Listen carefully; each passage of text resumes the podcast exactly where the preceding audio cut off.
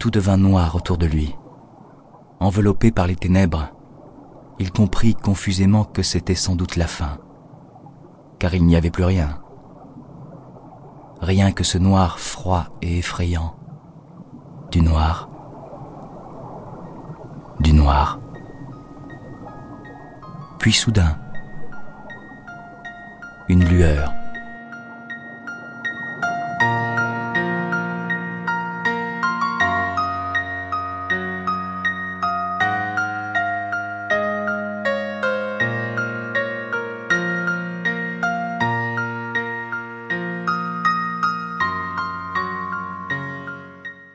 En est qui naissent grands et d'autres qui conquièrent les grandeurs.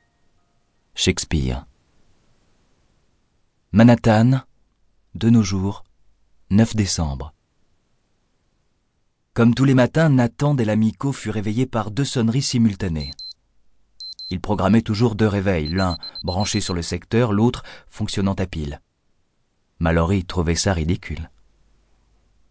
Après avoir avalé la moitié d'un bol de cornflakes, mit la main sur un survêtement et une paire de Reebok usagés, il sortit pour son footing quotidien.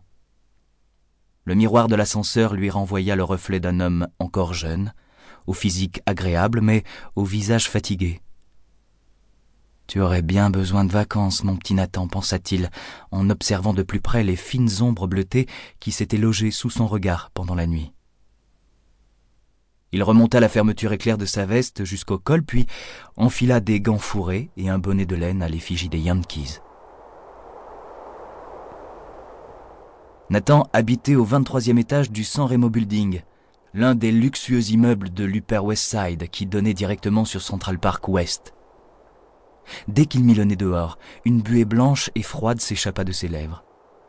Il faisait encore presque nuit, et les immeubles résidentiels qui bordaient la rue commençaient à peine à émerger de la brume. La veille, la météo avait annoncé de la neige, mais il n'était encore rien tombé. Il remonta la rue à petite foulée. Partout, les illuminations de Noël et les couronnes de houx accrochées aux entrées donnaient un air de fête au quartier. Nathan passa devant le musée d'histoire naturelle et au terme d'une course d'une centaine de mètres, pénétra dans Central Park. À cette heure de la journée et vu le froid, le lieu n'était guère fréquenté. Un vent glacial en provenance de l'Hudson balayait la piste de jogging autour du réservoir, le lac artificiel qui s'étendait au milieu du parc. Même s'il n'était pas vraiment conseillé de s'aventurer sur cette piste lorsque le jour n'était pas entièrement levé, Nathan s'y engagea, sans appréhension. Il courait ici depuis plusieurs années et jamais rien de fâcheux ne lui était arrivé. Nathan s'imposa un rythme de course soutenu, l'air était piquant, mais pour rien au monde il n'aurait renoncé à son heure de sport quotidienne. Au bout de trois quarts d'heure d'effort, il fit une halte au niveau de Traverse Road et se désaltéra abondamment avant de s'asseoir un moment sur la pelouse. Là, il pensa aux hivers cléments de Californie et au littoral de San Diego qui proposait des dizaines de kilomètres de plage idéales pour la course à pied. L'espace d'un instant, il se laissa envahir par les éclats de rire de sa fille, Bonnie. Elle lui manquait terriblement. Le visage de sa femme Mallory et ses grands yeux d'océan traversèrent également son esprit, mais il se força à ne pas s'y attarder. Arrête de remuer le couteau dans la plaie. Pourtant, il demeura assis sur le gazon, toujours habité par ce vide immense qu'il avait ressenti lorsqu'elle était partie un vide qui le dévorait intérieurement depuis plusieurs mois.